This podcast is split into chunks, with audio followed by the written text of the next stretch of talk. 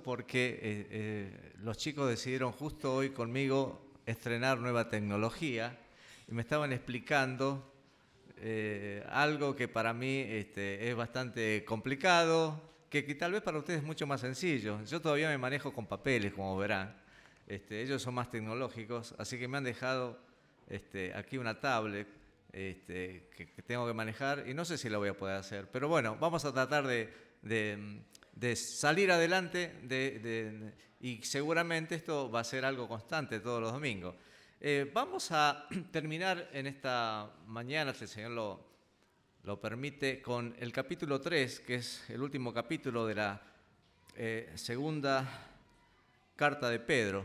Entonces abrimos nuestras Biblias, segunda Pedro, capítulo 3, y ustedes están viendo allí, hay, hay un título que dice dos grupos de personas. Lo puse a propósito porque me gustaría que al leer este último capítulo de la carta de Pedro podamos identificar estos dos grupos de personas de los cuales vamos a estar este, considerando en esta mañana. Eh, en el capítulo 2, Eduardo nos hablaba exclusivamente de los falsos profetas y de los falsos maestros. En cambio, aquí en este último capítulo, eh, Pedro va a hacer un contraste entre estos falsos maestros y los creyentes. Entonces vamos a ver eh, a través de la lectura, para que ustedes vayan definiendo eh, cuáles son estos dos grupos y qué se dice de ellos. Vamos a, vamos a leer entonces el capítulo 3. Dice así la palabra de Dios. Amados, esta es la segunda carta que os escribo y en ambas despierto con exhortación vuestro limpio entendimiento, para que tengáis memorias de las palabras que antes han sido dichas por los santos profetas y del mandamiento del Señor y Salvador dado por vuestros apóstoles. Sabiendo primero esto, que en los postreros días vendrán burladores andando según sus propias concupiscencias y diciendo, ¿dónde está la promesa de su advenimiento? Porque desde el día en que los padres durmieron, todas las cosas permanecen así como desde el principio de la creación.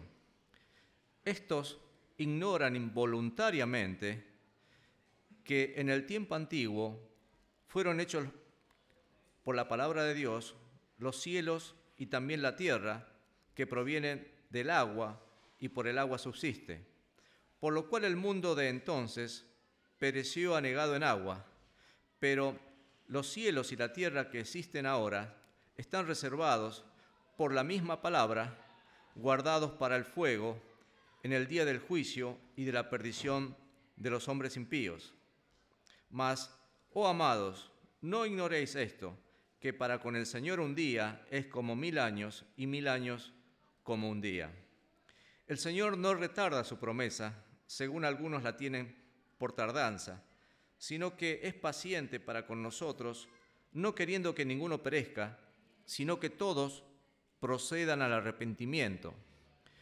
Pero el día del Señor vendrá, como ladrón en la noche, en el cual los cielos pasarán con grande estruendo, y los elementos ardiendo serán deshechos, y la tierra y las obras que en ellos hay serán quemadas.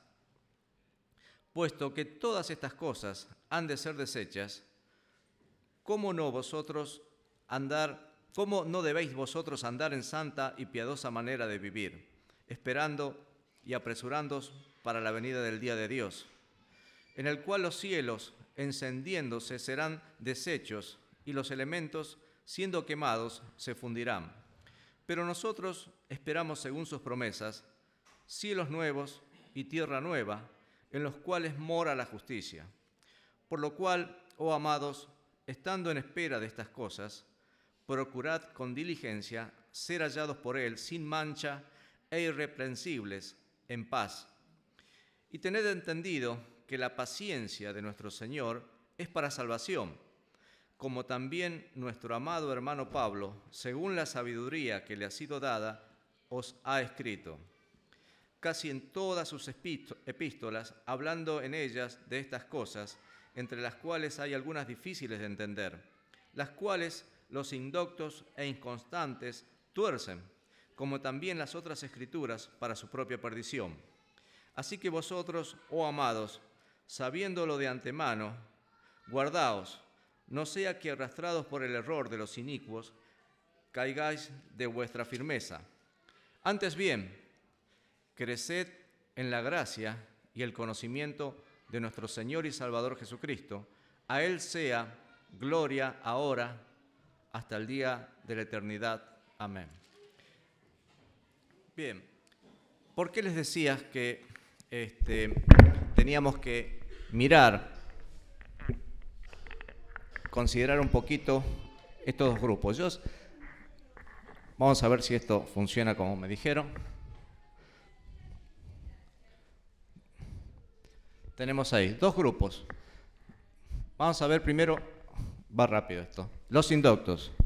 ¿Por qué los indoctos? Eh, he querido definir esto, darle un título a estos dos grupos y he comenzado con el, este, lo que mismo apóstol eh, dice, dice en el verso 16, eh, dice, los cuales los indoctos, ¿qué es, qué es, qué es los indoctos? Los indoctos es la única vez que aparece en la Biblia, ¿sí? Y si ustedes tienen tal vez otra versión, se van a encontrar que quiere decir eh, los que ignoran. Que, algunas Biblias dicen directamente los ignorantes, ¿sí? Entonces, aquellos que no están instruidos, ¿sí? Aquellos que eh, no han sido enseñados, ¿sí? Por eso dice los indoctos, aquellos que desconocen las cosas.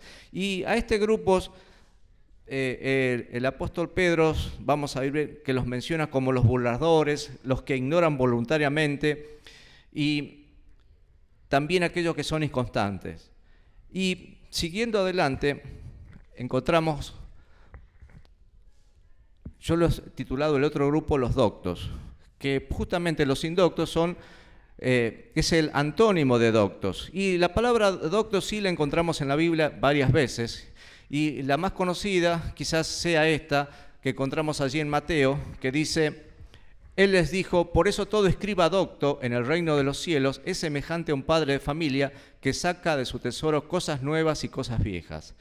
Y docto de allí viene nuestra palabra doctor, ¿sí? que nosotros generalmente utilizamos para designar al médico clínico. No sé por qué, porque al otorrino le decimos otorrino, al cirujano es cirujano, pero al médico clínico es doctor. Lo mismo que un abogado es doctor. Pero si vamos al diccionario, en realidad, eh, eh, doctor es toda aquella persona que ha recibido una instrucción superior. De allí que un ingeniero es un doctor, ¿sí? un arquitecto es un doctor. Aquellos que han cursado una educación superior es un doctor. Pero cuando vamos a la Biblia, lo que, lo que quiere decir también es, encontramos que la misma palabra se traduce instruido o discípulos. ¿sí? Tenemos allí, por ejemplo, allí que la, traducción Reina Valera contemporánea traduce porque todo escriba que ha sido instruido. Y tenemos ahí la versión 977, 1977, que traduce todo escriba que ha sido hecho discípulo. ¿sí? Y tal vez el texto más conocido que este, tenemos nosotros con respecto a esta palabra es aquel que sabemos de memoria, la de Mateo 28, 19, que dice, por tanto, id y haced discípulos. Entonces, ¿un docto quién es? ¿Quién es? Es aquel que ha sido instruido en la palabra de Dios, aquel que está siendo instruido y que son discípulos. Entonces tenemos por un lado los doctos y los indoctos. ¿sí? Y esto es lo que vamos a ver en esta mañana. Por un lado, los indoctos son aquellos que dice en nuestro texto, en primer lugar, ignoran voluntariamente, en segundo lugar, son burladores, en tercer lugar, cuestionan las promesas, en cuarto, tuercen la palabra de Dios y por último, andan en concupiscencia. Y estos conceptos de estas personas lo vamos a contrarrestar con los doctos. ¿Y qué, hacen los, doctos según nuestro texto que hemos leído. Los doctos o los discípulos, que podríamos decir también, conocen voluntariamente a Dios, son de limpio entendimiento, confían en las promesas, guardan la palabra de Dios y procuran andar en santidad. ¿Sí? Entonces, con estos, eh, con estos títulos es que vamos a tratar de resumir este capítulo 3 de, eh, este, de Segunda Pedro. Y vamos a comenzar con el primero. ¿sí? Vamos a comenzar entonces con los indoctos que dice que ignoran voluntariamente. Los indoctos no son necesariamente personas que no han sido instruidas. Prestemos atención a esto. Generalmente, en la mayoría de los casos, son personas académicos que han recibido la mayor educación. Generalmente son personas que, eh, científicos, que incluso han escrito muchísimos libros, ¿sí? Pero, sin embargo, estas personas rechazan a Dios, ¿sí? ¿Por qué? Porque cuestionan el hecho de que Dios creó los cielos y la tierra, ¿sí? que Dios juzgó al mundo mediante el diluvio y que Dios juzgará a la tierra y a los incrédulos, que es lo que hemos leído en, esta carta. Ellos consideran que el mundo es el resultado de, una explosión cósmica, el Big Bang, ¿sí? y que el hombre desciende del mono. Estos académicos consideran esto. Por eso decimos nosotros, y, lo dice Pedro, lo que hemos leído, que estas personas indoctos, ¿qué es lo que hacen? Ignoran voluntariamente deciden en su corazón ignorar a Dios voluntariamente. Y ese rechazo los, los lleva a aceptar cualquier teoría o cualquier explicación para la creación del mundo o para la creación del hombre, siempre y cuando implique no creer en Dios. ¿Sí? Entonces, esta es la condición de este, de este grupo de personas, que ignoran voluntariamente a Dios. En cambio, tenemos que los doctos o los instruidos en la palabra de Dios conocen a Dios. Dice en nuestro texto, sabiendo primero esto, que en los postreros días vendrán burladores andando según sus propias concupiscencias. Y la palabra esa sabiendo, eh, yo la he remarcado, ¿por qué? Porque esa palabra en el original significa que es conocer por experiencia y observación. O sea, los que conocen a Dios no lo conocen de oídas, lo conocen por experiencia. Han tenido un encuentro personal con Dios.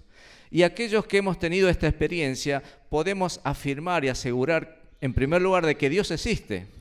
Y podemos decir y saber lo que Dios, que lo que Dios ha dicho ha de acontecer, porque Dios es veraz y cumple con su palabra. Entonces, en primer lugar, los doctos o discípulos conocen a Dios.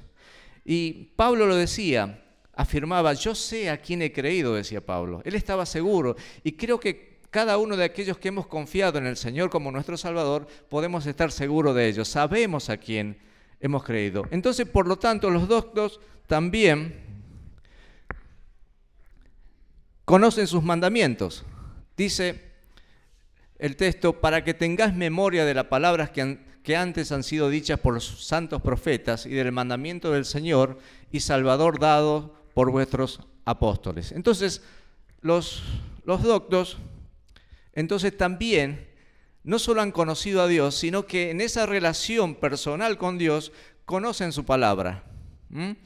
Y esta es la, gran diferencia. Cuando nosotros nos reunimos y eh, para aprender de la palabra de Dios, estamos en nuestras casas leyendo la palabra de Dios, tenemos el deseo de entablar una comunión, una relación más íntima con nuestro Dios y conocemos sus mandamientos. ¿Para qué? Para obedecerlos, que vamos a ver eso también más adelante. Pero también los doctos conocen sus advertencias la advertencia de Dios. Así que vosotros, oh amados, sabiéndolo de antemano, guardaos, no sea que arrastrados por el error de los inicuos, caigáis de vuestra firmeza. Así esa palabra inicua es la que veíamos el, domingo pasado, que significa los malvados. ¿sí?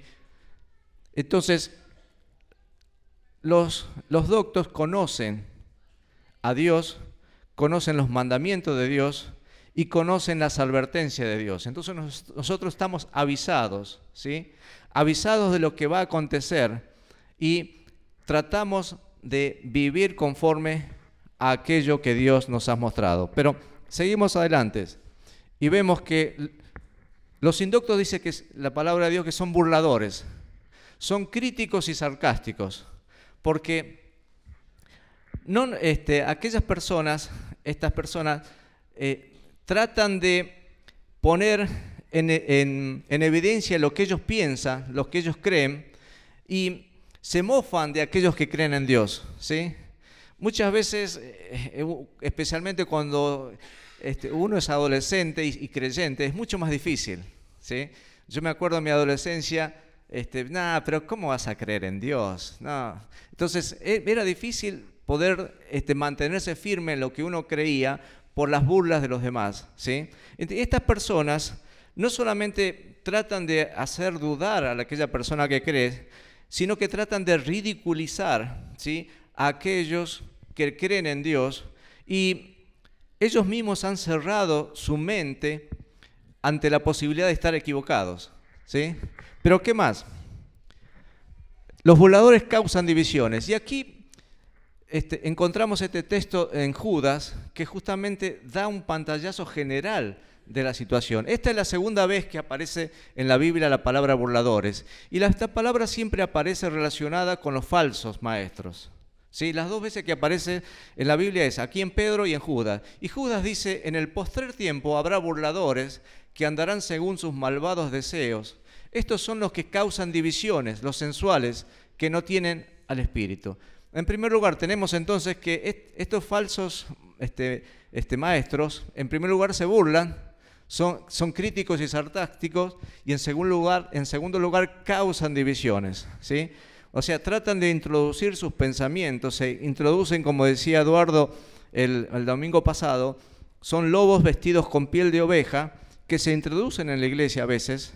¿Para qué? Para tratar de dividir la iglesia. ¿sí? Causan divisiones. Y en tercer lugar, carecen del Espíritu Santo, como bien hemos leído en el, texto anterior, no tienen al Espíritu. ¿sí? Y Pablo, Pablo refiriéndose este, a ellos, dice que andan en la vanidad de su mente, no entienden ni quieren entender, teniendo el entendimiento entenebrecido, ajenos de la vida de Dios por la ignorancia que en ellos hay, por la dureza de su corazón. ¿sí? Entonces, aquí tenemos un pantallazo de estos burladores, pero como vamos haciendo un contraste entre los indoctos y los doctos, vamos a ver qué dice nuestro pasaje sobre, sobre los doctos. Dice que son de limpio entendimiento, ¿sí? Son de limpio entendimiento. Dice, amados, esta es la segunda carta que os escribo y en ambas despierto con exhortación vuestro limpio entendimiento. Y el énfasis que vamos a poner aquí va a ser en la palabra limpio. Y ella nos va a dar la explicación de por qué yo escogí este texto. ¿sí? La palabra limpio es una palabra compuesta en el original por dos palabras griegas. Una que significa rayo de sol y la otra que significa juzgar y discernir. ¿sí? Y se podría traducir como probado por la luz. ¿sí? Mi modo de pensar es como si dijera el, este, doctor, este, el, discípulo, es como si estuviera diciendo, mi modo de pensar está expuesto a la luz, no tengo nada de ocultar, soy sincero. Y es como, como se traduce la segunda vez que aparece esta palabra. En Filipense encontramos la misma palabra, limpio, pero se traduce sincero. Dice, para que aprobéis lo mejor, a fin de que seáis sinceros e irreprensibles para el día de Cristo. Entonces, tenemos este, este, este pasaje que en otras versiones se traduce de esta manera. A ver si va. Ahí está. Eh, la 1977 traduce directamente limpio entendimiento, lo traduce sincero discernimiento. La nueva versión internacional traduce una mente íntegra. Y la Biblia de Jerusalén traduce recto criterio. Entonces, ¿qué queremos decir con esto? ¿Los doctos son mejores que los indoctos? En realidad no. la diferencia está en que los doctos en algún momento hemos conocido a Cristo como nuestro Salvador. ¿sí? Nosotros, aquellos, los creyentes, antes también teníamos el entendimiento entenebrecido. Antes estábamos a oscuras, ¿sí? Y de esto hablábamos en esta mañana en la cena, ¿sí? Antes estábamos a oscuras, pero un día el Señor iluminó nuestras mentes, ¿eh? nos dio a conocer el mensaje de salvación y pudimos comprender que éramos pecadores y que necesitamos el perdón de nuestros pecados, que necesitamos ser limpios por la sangre de Cristo. Entonces, ahora, en esa condición de limpios por la sangre, ahora podemos tener un limpio entendimiento, ¿sí? Él, como decía Jorge esta mañana, ha limpiado nuestras conciencias de obras muertas. Por eso es que los doctos son de limpio entendimiento, no por ellos, sino por la obra que Dios ha hecho en ellos, o sea, en cada uno de nosotros. Entonces, en contraste con los burladores, los doctos son de limpio entendimiento, tienen un sincero discernimiento, una mente íntegra, un recto criterio. ¿Por qué? Porque nos alimentamos de la palabra de Dios y tratamos de andar en luz. Seguimos. Los indoctos cuestionan la promesa. Hemos leído, ellos se preguntan, ¿Dónde está la promesa? Hace miles de años que, que, se prometió y no se cumple. Dicen, todo permanece igual. Desconocen los tiempos de Dios. Los inductos utilizan el argumento de que Dios no ha cumplido con su promesa de regresar y se burlan por eso. Imagínense eh, en ese tiempo no habían pasado muchos años desde que el Señor había hecho la promesa, pero ya se burlaban. Así que ustedes piensen cómo sería la vida de Noé construyendo el arca y cómo se habrían burlado de él, ¿sí? Eh, diciendo, ¿cómo va a llover si nunca había llovido? ¿Se va a inundar? No, es, es algo que no se puede creer.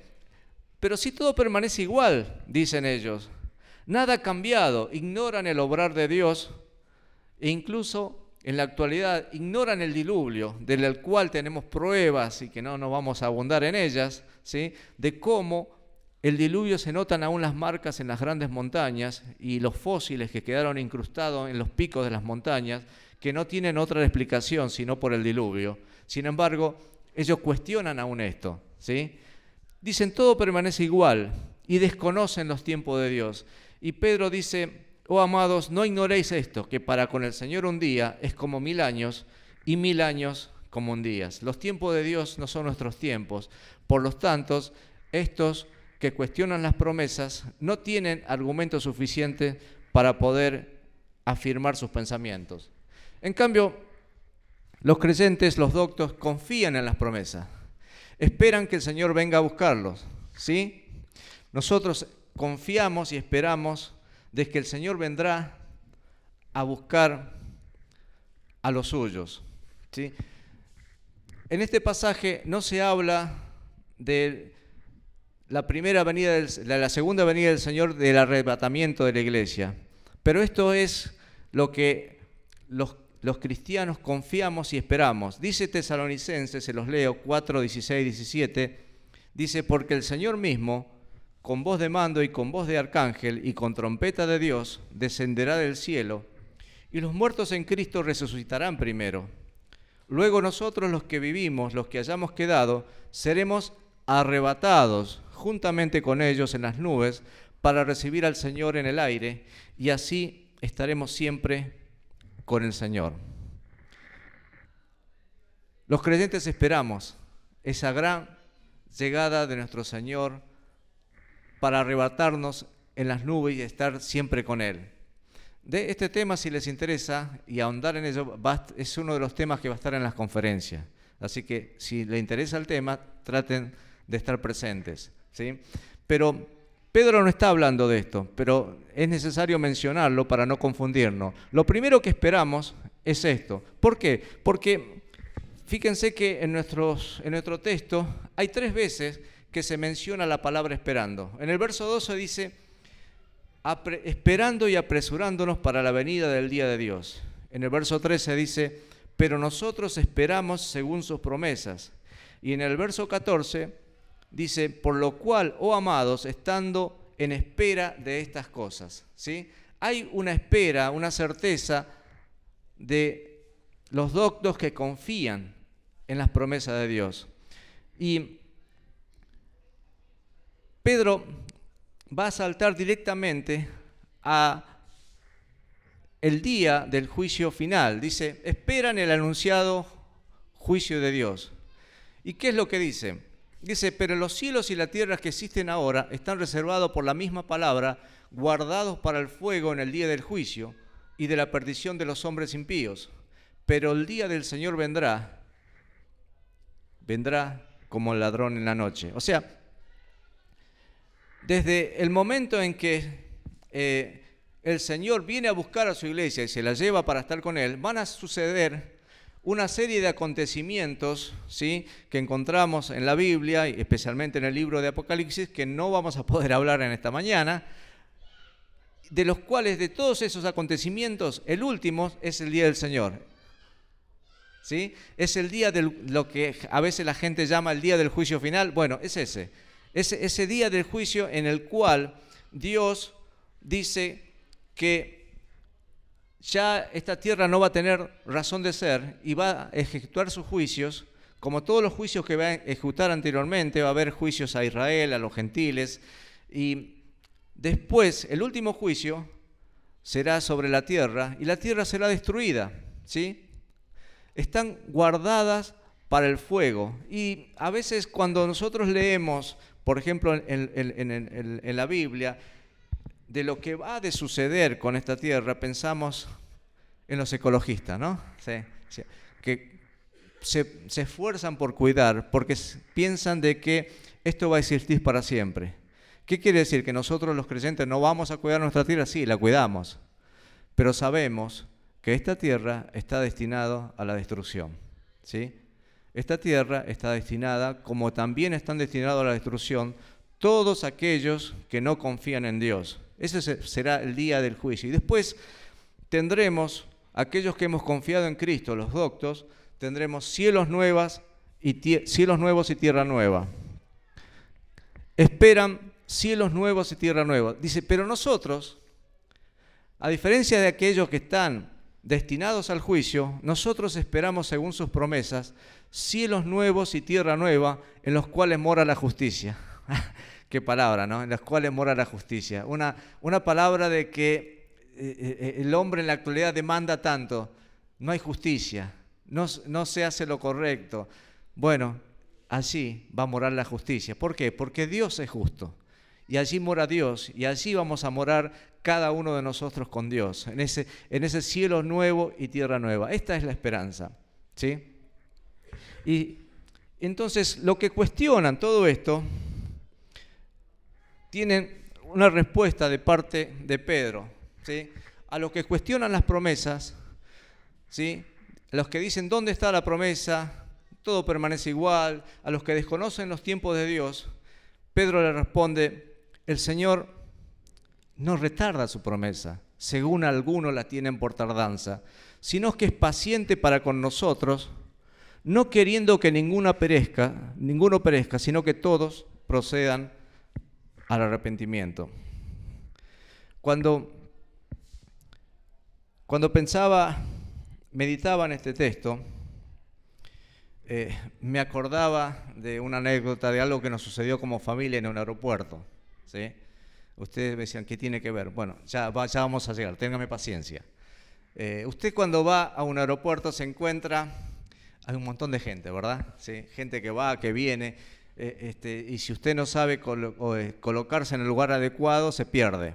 ¿sí?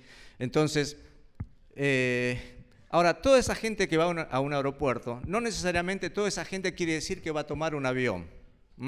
Hay mucha gente que a veces vamos al aeropuerto a despedir o a recibir a alguien, pero estamos en el aeropuerto. de del mismo modo, no todos los que venimos a la iglesia quiere decir que un día vamos a tomar un vuelo de la salvación. Para, tomar ese vuelo de la salvación, tenemos que tener el pasaje. ¿sí? Los que van a viajar tienen el pasaje y cruzan una valla y allí esperan pacientemente hasta que son llamados para abordar. ¿sí? Ahora, yo no sé, eh, yo creo que los conozco a todos, o tal vez a todos, pero si en esta mañana hubiese alguien que viene a la reunión y es posible venir todos los domingos, eso no garantiza ser salvo, no garantiza de que Dios un día, cuando venga a buscar a su iglesia, lo va a llevar. Porque para ello es necesario tener el pasaje. Y el pasaje que garantiza el poder irnos con Cristo está aquí en nuestro corazón. ¿sí? El haber confiado en Cristo como, como Salvador. Y aquí viene la anécdota. Yo estábamos en, familia esperando un vuelo. Este, habíamos llegado temprano y escuchábamos el anuncio de los distintos vuelos que van llamando a los pasajeros del vuelo número tal, de tal aerolínea, que este, el, la hora, el destino, por favor acérquense a la puerta número 4 para abordar. ¿sí? Bueno, se escucha el llamado, no, no es nuestro vuelo. Nuevamente se escucha el llamado por segunda vez y después una tercera vez, ¿sí? Se hace un silencio y después otra vez se comienza a anunciar de nuevo, por cuarta vez, se, puede, se comienza a llamar a los pasajeros de este vuelo. Y, pero me llamó la atención que esta vez ya no llamaban a todos los pasajeros, sino que llamaban en particular con nombre y apellido a cinco personas. Sí, a, los pasajeros de este vuelo y comenzó a, este, mencionar, y, del único que me acuerdo de, que me quedó grabado este, es de un tal Fonseca, que yo dije, este seguro es uruguayo, le digo. En cualquier momento le digo a mi señora, va a aparecer corriendo con el termo bajo el brazo, ¿sí? Porque llega tarde. Y mirábamos en el pasillo y no aparecía nadie. Y comienzan otra vez, una segunda vez, a llamar otra vez los cinco nombres, incluido este hombre Fonseca, y no aparecía nadie. Y después, por tercera vez, dice, última llamada, última llamada y se mencionan otra vez los cinco nombres. Y ahí silencio. No vimos a nadie correr, no vimos que nadie se acercara. Nosotros estábamos esperando nuestro llamado, nuestro vuelo, no era ese. Y en medio del silencio pensé, bueno, perdieron el vuelo. No vimos a nadie que se acercara a la puerta 4. ¿Qué pasó? ¿Saben una cosa? Dios es paciente. Y yo pensaba en mi propia experiencia. Dios llama muchas veces y a veces llama a todos. Dice, venid a mí todos los que estáis trabajados y cargados, que yo os haré descansar. Y muchas veces yo he escuchado el llamado de Dios. Muchas veces he escuchado el Evangelio, muchas veces he escuchado, he estado muchas veces en la iglesia, durante meses he estado en la iglesia y he escuchado el llamado de Dios. Pero hubo una vez en que Dios hizo como un llamado personal, es como si Dios estuviera susurrando mi nombre a mi oído y sentí ese llamado y en ese día fue cuando yo acepté a Cristo como Salvador. Ahora, yo no sé cuál es tu relación con Dios. Y si estás aquí en la iglesia, porque vienes todos los domingos, porque te agrada, porque te, agrada escuchar la palabra de Dios, porque te gustan las canciones, te gusta cantar, pero lo que quiero decirte en esta mañana es que Dios te está llamando. Primeramente Dios llama a todos, porque no quiere, como dice el texto, no queriendo que ninguno perezca. Dios quiere que todos acepten a Cristo como Salvador. Dios quiere que todos se salven. Dios quiere que todos aborden el vuelo de la salvación. Y hay un asiento reservado para cada uno de los, de los hombres de este mundo, y ese asiento está reservado con nombre. Ahora, tal vez Dios esté susurrando tu nombre en esta mañana. No lo sé. Tú lo sabes. Vos sabés si Dios está hablándote al oído o no. No dejes pasar esta oportunidad, porque Dios quiere perdonar tus pecados y Dios quiere que abordes ese vuelo. ¿Por qué? Porque Dios no quiere que ninguno se pierda. Ojalá que en esta mañana podamos terminar esta reunión con la certeza, con la seguridad de que cada uno de los aquí presentes tiene su boleto, su pasaje en este vuelo de la salvación. Que Dios nos ayude para que esto sea así. Entonces tenemos que los indoctos cuestionan las promesas, pero aquellos que tienen el pasaje en este vuelo confían en las promesas y están seguros de que se van a ir con Cristo.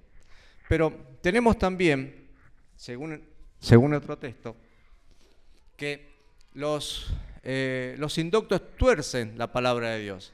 Y a veces este, este torcer la palabra de Dios es un torcer voluntario. ¿sí? En alguna oportunidad el Señor se encuentra con los escribas y los fariseos. Dice, más hay de vosotros escribas y fariseos hipócritas, porque cerráis el reino de los cielos delante de los hombres, pues ni entráis vosotros ni dejáis entrar a los que están entrando. Los escribas no se podía decir de ellos que no conocían la palabra de Dios. ¿sí? Los escribas se dedicaban a copiar las escrituras y las leían cientos de veces. Conocían la palabra de Dios.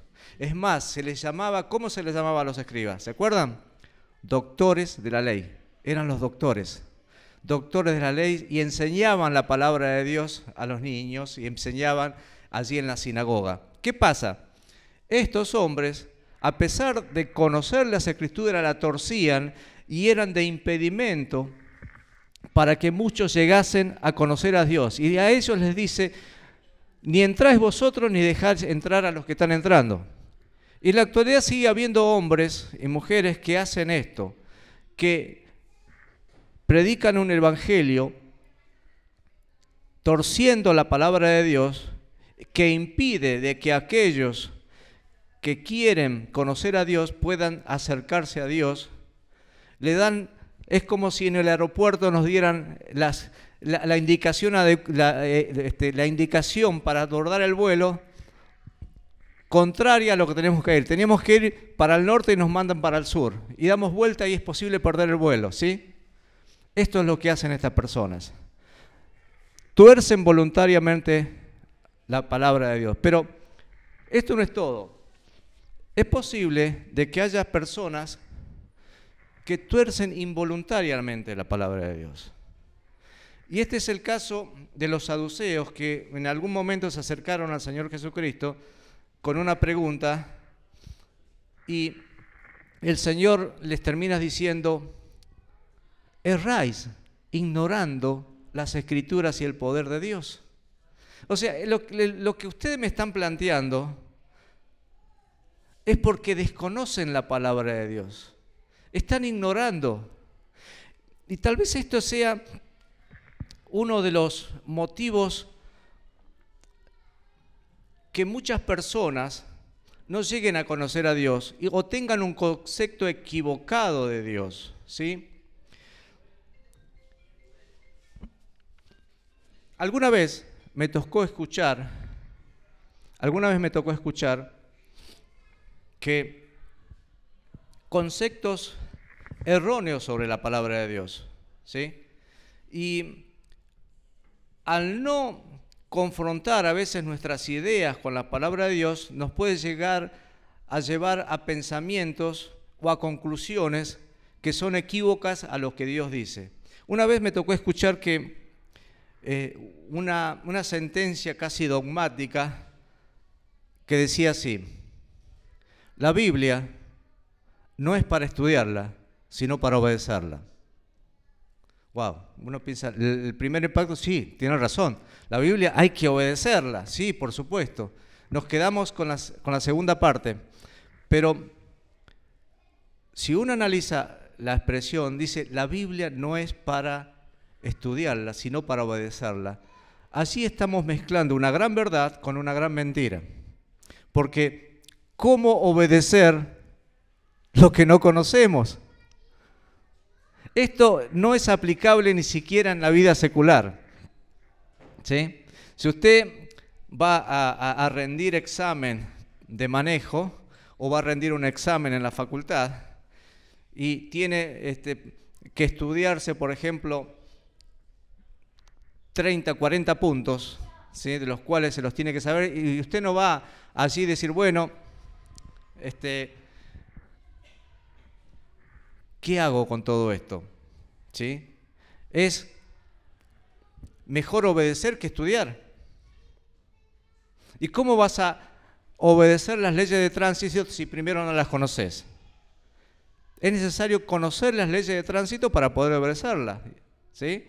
Entonces, a veces estos pequeños este, errores pueden suceder. Y también me, escuché alguna vez decir, bueno, pero es mejor saber dos o tres cosas de la Biblia y obedecerla, y no que saber un montón y no obedecerla.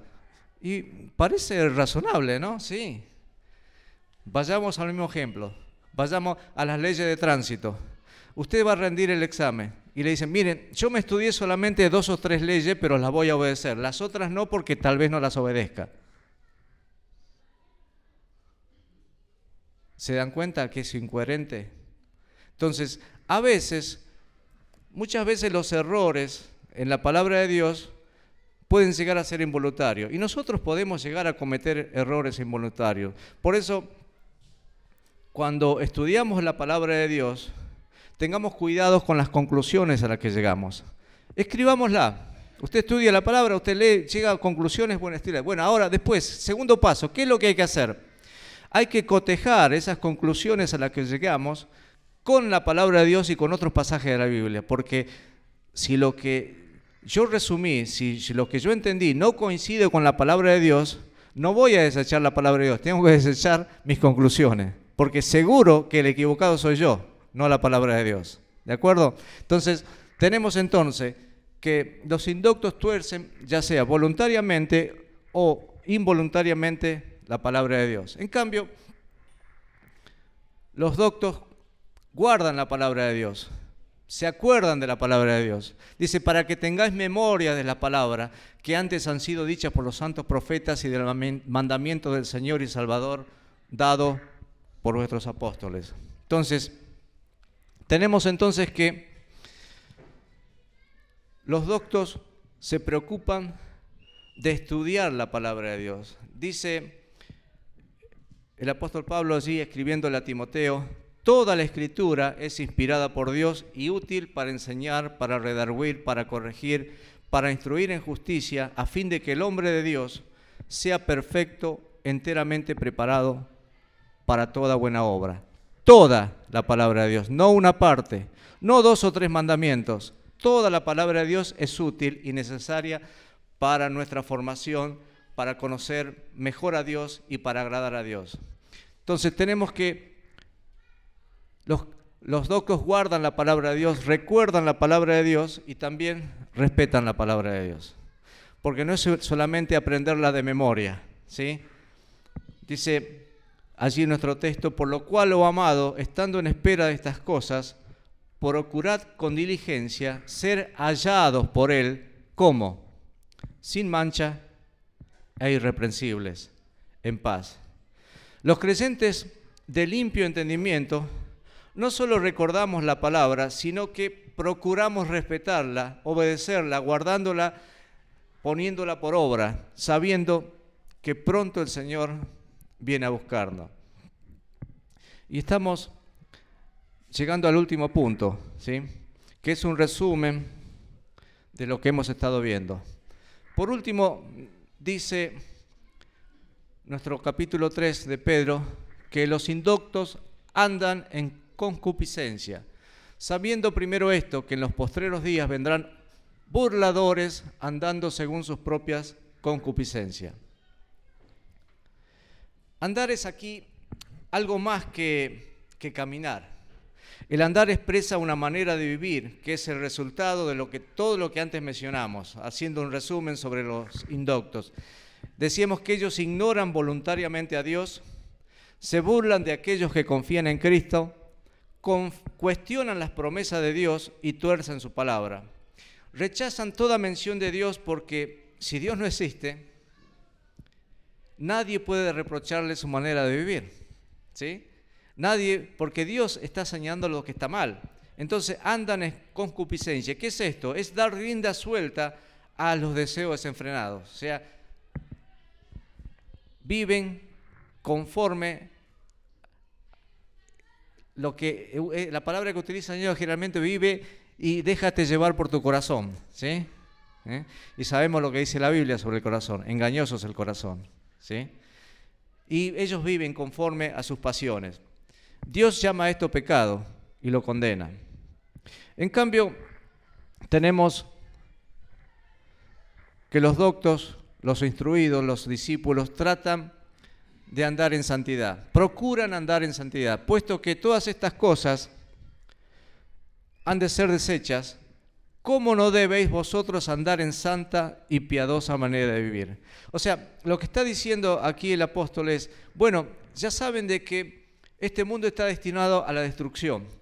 Ya saben que nosotros vamos a tener cielos, nuevos, cielos nuevos y tierra nueva. Y que, por lo tanto, tenemos que vivir de una manera piadosa. Y dice algo más. Dice, por lo cual, oh amados, estando en espera de estas cosas, procurad con diligencia ser hallados por Él sin manchas e irreprensibles en paz. ¿Cómo no? Claro, la consecuencia lógica de haber sido librado de condenación es mostrar nuestro agradecimiento a Dios viviendo conforme a sus enseñanzas. Como peregrinos en este mundo, sabemos que vamos a estar un tiempo, ¿sí? No nos vamos a quedar acá para siempre. ¿Por qué? Porque esta tierra tampoco va a existir para siempre, ¿sí?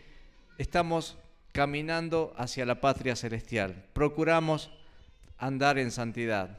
Por eso si, leemos las negritas de los versículos, podríamos leer, procurad con diligencia andar en santa y piadosa manera de vivir.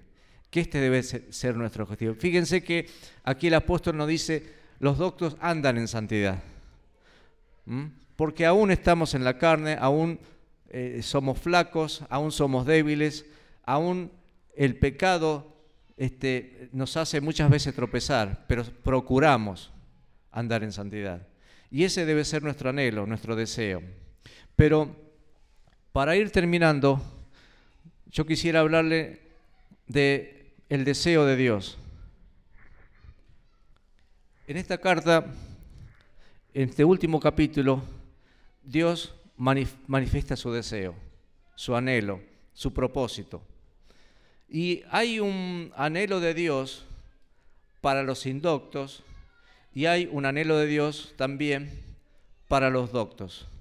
Y el anhelo de Dios para los indoctos es este. Dice, no queriendo que ninguno perezca, sino que todos procedan al arrepentimiento. Ojalá que en esta mañana todos todos, absolutamente todos los aquí presentes, podamos tener esta certeza. Podamos reconocer que Cristo murió en la cruz por nosotros, que podamos reconocer que Él es nuestro Salvador, que podamos tener la certeza de que Él mora en nuestros corazones y que tenemos aquí en el corazón un boleto de ida, ¿sí? ¿Eh? No de ida y vuelta, un boleto de ida a su presencia tenemos un pasaje asegurado y tenemos un asiento en ese vuelo con nuestro nombre. Y que el día en que el Señor venga y anuncie por los parlantes, dice que sonará una trompeta, ¿sí? Sonará una trompeta llamándonos a abordar ese vuelo. Ojalá que todos en esta mañana estemos seguros de abordarlo. No queriendo que ninguno perezca. Ese es el deseo de Dios para los indoctos. ¿Y cuál es el deseo para los doctos? El deseo de Dios para aquellos que han sido instruidos en la palabra de Dios, aquellos que son sus discípulos, es crecer en la gracia y el conocimiento de nuestro Señor y Salvador Jesucristo. Creced en la gracia y el conocimiento de nuestro Señor Jesucristo. Y aquí también podemos eh, hacer una, salvedad que a veces yo he escuchado decir fuera de contexto, sí, pero el conocimiento envanece, pero el amor edifica. ¿Y está en la Biblia eso? Sí, sí está en la Biblia, pero en otro contexto. Allí el, apóstol Pablo está hablando de aquellos que, comían de los sacrificados los ídolos, ¿sí?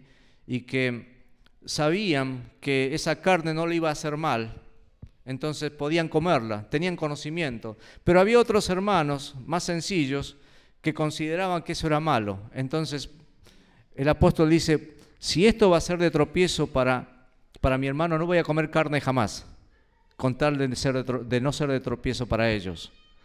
De eso se está refiriendo. Ese conocimiento envanece, pero el verdadero conocimiento de Dios humilla.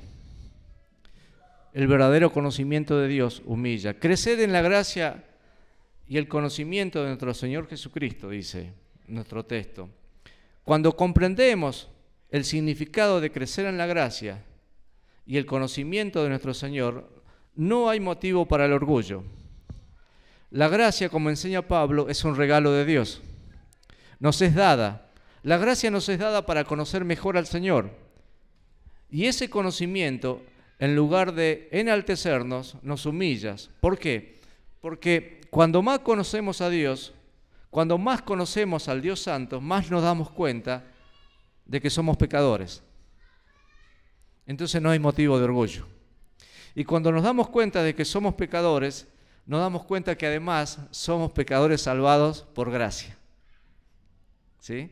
Entonces, crecer en el conocimiento y la gracia de Dios es conocer más al Señor, conocer de dónde hemos sido sacados, darnos cuenta en qué lugar Dios nos ha colocado, conocer la esperanza a la cual hemos sido llamados y saber de que estamos esperando a nuestro Señor que vendrá a buscarnos. Por eso, el deseo de Dios para nosotros, los creyentes, es Creced en la gracia y el conocimiento de nuestro Señor y Salvador Jesucristo. Ojalá que sea así en nuestra vida, que podamos eh, procurar andar en santidad, que procuramos vivir conforme a, los, a las cosas que hemos aprendido, a lo que Dios nos enseña, y que podamos agradar a Dios en toda nuestra vida, no solamente eh, estando aquí en la iglesia, sino estando en nuestra, en nuestra casa, en nuestro trabajo, en nuestras responsabilidades. Que nuestro andar sea de continuo agradable a Dios. Que el Señor nos bendiga. Vamos a terminar con oración. Padre Celestial, te damos las gracias por esta epístola, porque realmente tú nos hablas a través de ella, mostrándonos, Señor, aquellas personas que no quieren reconocer que tú eres Dios. Y nos has mostrado detalles de cómo viven. Y también, Señor, nos muestras cómo quieres que nosotros, lo que hemos confiado en ti, debemos vivir. Te rogamos, Señor, de que tú nos ayudes a procurar andar en santidad, a vivir conforme a tus enseñanzas, a estar continuamente preparado, Señor, a tu llamado, sabiendo de que tú nos vendrás a buscar.